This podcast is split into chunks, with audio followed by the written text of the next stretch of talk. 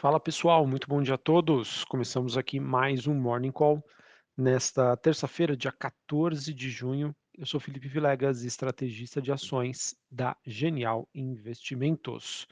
Bom, pessoal, nessa quarta-feira a gente acaba vendo aqui que os ativos de risco estão apresentando uma leve recuperação após um forte movimento de baixa que a gente acabou verificando ontem, né, que atingiu a maioria dos ativos globais, em que, só para vocês terem uma ideia, né, o S&P 500 e a Nasdaq recuaram ontem, respectivamente, 3,9% e 4,7%, é, com uma perda estimada de 1,3 trilhões, não, na verdade é 1,3 trilhão de dólares em capitalização de mercado, levando então um dos principais indicadores das bolsas americanas, o S&P 500, a entrar em bear market, ou seja, tá, isso acontece diante de uma queda acumulada superior a 20% desde a sua última máxima. E assim, pessoal, esse trimestre, né, que, que encerra agora no final de junho, ele pode terminar com a maior perda combinada em termos de retorno, tanto para títulos de renda fixa quanto para ações globais, desde 1990. Tá? E tudo isso, pessoal, diante aí das expectativas da decisão do Fed que acontece amanhã, né? lembrando que são dois dias de, de, de, reunião, né, de encontro entre os membros do Fed. Esse evento, né, o Comitê de Política Monetária, o FONC, começa hoje, termina amanhã com a decisão aí sobre taxa de juros e como os membros do Fed aí estão enxergando a atual situação da economia americana quais os possíveis próximos passos que nós teremos.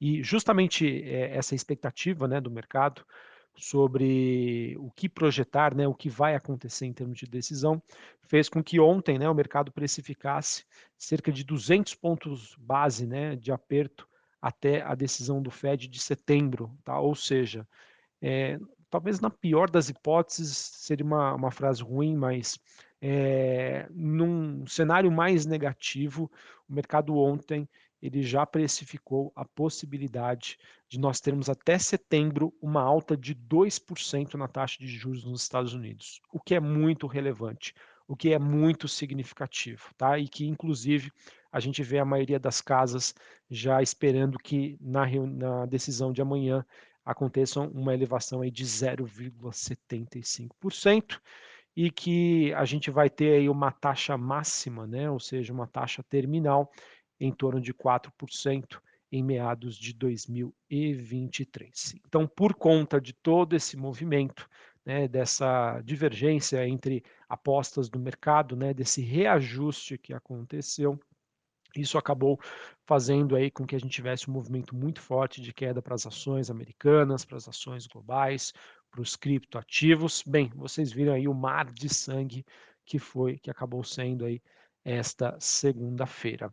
É importante dizer, pessoal, que obviamente esse movimento, na minha opinião, foi, muito, foi, foi acelerado depois da divulgação dos dados de inflação na última sexta-feira, que mostraram aí na avaliação da sua composição uma aceleração da parte de serviços.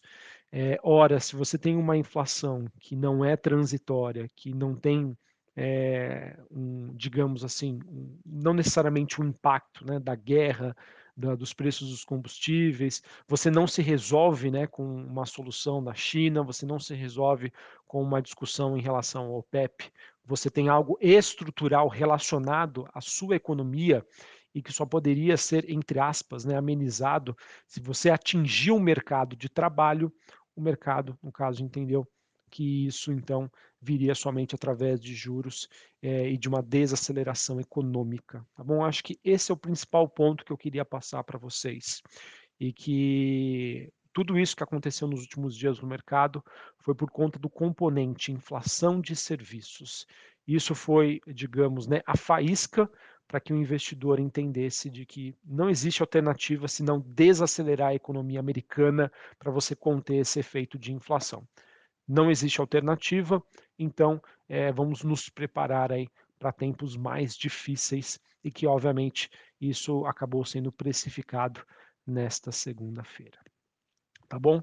Ah, assim, pessoal, já vai existir um consenso aí de mercado, né, de que o mundo provavelmente vai entrar em um período de desaceleração econômica e que isso tende a ser estimulado, acelerado pela, pela ação conjunta aí dos principais bancos centrais globais do mundo desenvolvido, Estados Unidos e Europa. Essa combinação subida de juros mais recessão tende a ser bastante aí negativa, como a gente está vendo aí para os ativos de risco, tá certo?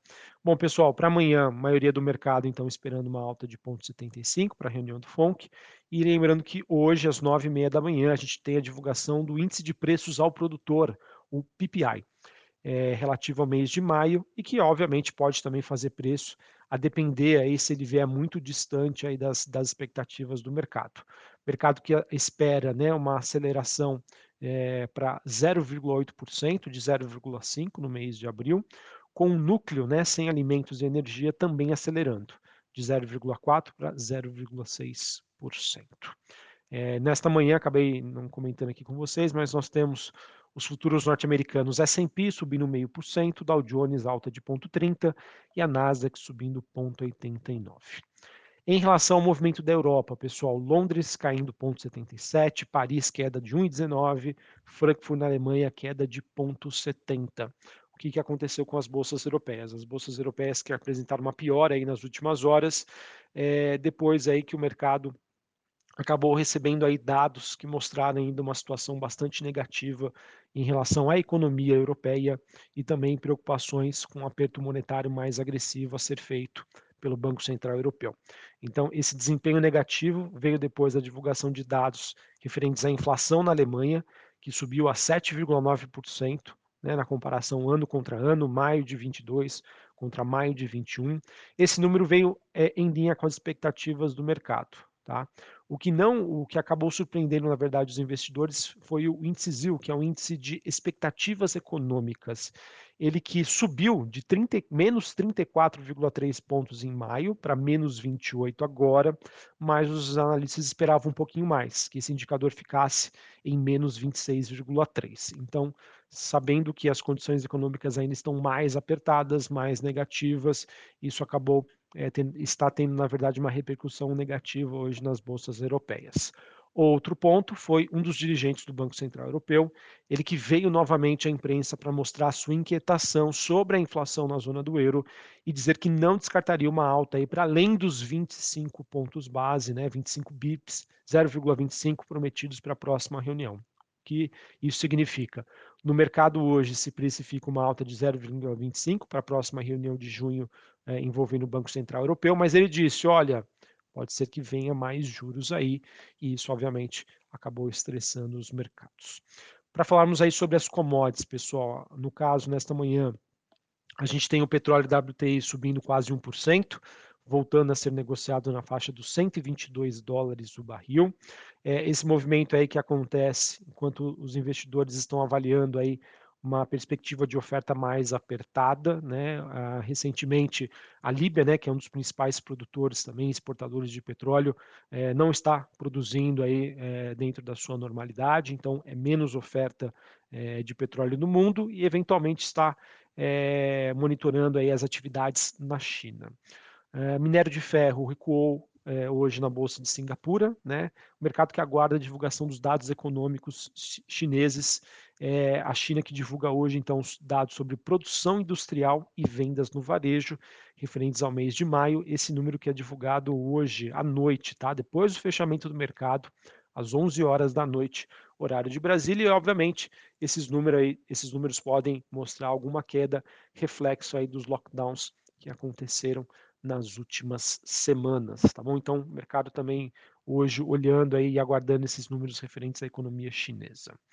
Uh, que mais que eu quero comentar aqui com vocês? Em termos de desempenho da das bolsas chinesas, Xangai subindo 1%, Hong Kong no 0 a 0, bolsa japonesa queda de 1,32. O índice dólar, né, que é o DXY, no 0 a 0, mas mesmo assim no patamar mais elevado, 105 pontos neste momento taxa de juros de 10 anos nos Estados Unidos está tendo uma queda de cerca de 2%, mesmo assim uma faixa aí é, impressionante, né, 3,30%. Bitcoin é, re, apresentando aí uma recuperação, mas mesmo assim negociando na faixa dos 22.400 dólares, tá? Realmente uma queda bastante expressiva. os criptoativos eles acabam sofrendo bastante aí diante desse cenário de expectativa de subida de juros e recessão econômica. Bom, pessoal, falar um pouquinho agora sobre o Brasil. É, hoje a gente vai ter a divulgação, olhando para a agenda do dia, às 9 horas da manhã, de dados sobre o volume do setor de serviços, em que é esperado uma alta de 10,5% na comparação ano contra ano. É, no caso, pessoal, essa é uma a parte de serviços é uma das expectativas aí que o nosso time macro tem em relação à economia brasileira, tá? De que eh, a gente vai ter um destaque aí nesse segmento, o que na minha opinião, pessoal, não que blinda totalmente o Brasil, mas um número positivo pode sustentar, pode servir como uma espécie aí de paraquedas para a bolsa brasileira, é, levando em consideração que é, pode ser mais um fator, fator a melhorar as expectativas de crescimento econômico para o Brasil. Brasil sofre se o mundo sofre, sem sombra de dúvida, pessoal. Mas num, num movimento de calmaria que possa acontecer, eu vejo que isso pode ser positivo para a nossa bolsa. Vamos ver então aí o que a gente, o que o destino, né, nos apresentará nas, nas próximas semanas. É, em termos de noticiário político, quero destacar aqui para vocês que ontem a gente teve o Congresso aprovando né, a queda do ICMS, né, para redução dos preços dos combustíveis. Assim, esse projeto de lei complementar, ele vai estabelecer um teto entre 17 e 18% para o ICMS sobre combustíveis, energia elétrica, transporte público e telecomunicações. E o único destaque que foi aprovado vai determinar então que a União deva compensar os estados e municípios para que mantenham a execução dos gastos mínimos constitucionais com saúde e educação na comparação aí com a situação anterior do teto do ICMS. Beleza? Bom, pessoal, então é, era isso que eu tinha para trazer para vocês. A gente segue dentro de um dia de ajustes, tá? Então a gente eventualmente pode ver sim uma recuperação das bolsas globais, mas vai ser muito mais uma recuperação técnica e não uma recuperação de fundamento, porque os mercados acham que agora as coisas estão resolvidas. Muito pelo contrário, tá, pessoal? Acredito que a gente deve ficar nesse chove no molha é, até amanhã, até a divulgação aí da decisão do Fed e também aí da sua da divulgação, né, do, da, das declarações que vão ser feitas para que os investidores consigam é, se posicionar aí para as próximas semanas e para fazer alguns ajustes é, a partir do momento em que é, possa levar ao entendimento se essa queda que aconteceu recentemente foi exagerada ou não. Tá? Mas mesmo assim, pessoal, independente se a gente vai ter uma recuperação amanhã, nos próximos dias, é importante dizer que ainda temos um contexto negativo, tá, pessoal? Um contexto em que as economias, sim, estão se encaminhando para uma recessão. É, a gente vai entrar num período em que é, nós teremos né, um processo de subida de juros nos Estados Unidos, redução do seu balanço né, dos ativos do Fed, ou seja, algo que não é bom aí para ativos de risco. Então, todo cuidado aí é pouco. E, enfim, acho que vocês já estão cansados aí de saber eu venho aí desde, né, dos primeiros morning calls aí de 2022, sempre chamando a atenção de vocês aí para terem cautela, serem cuidadosos, porque realmente aí os investimentos em renda variável é, estão extremamente desafiadores. Um abraço a todos, uma ótima terça-feira para vocês e até mais. Valeu.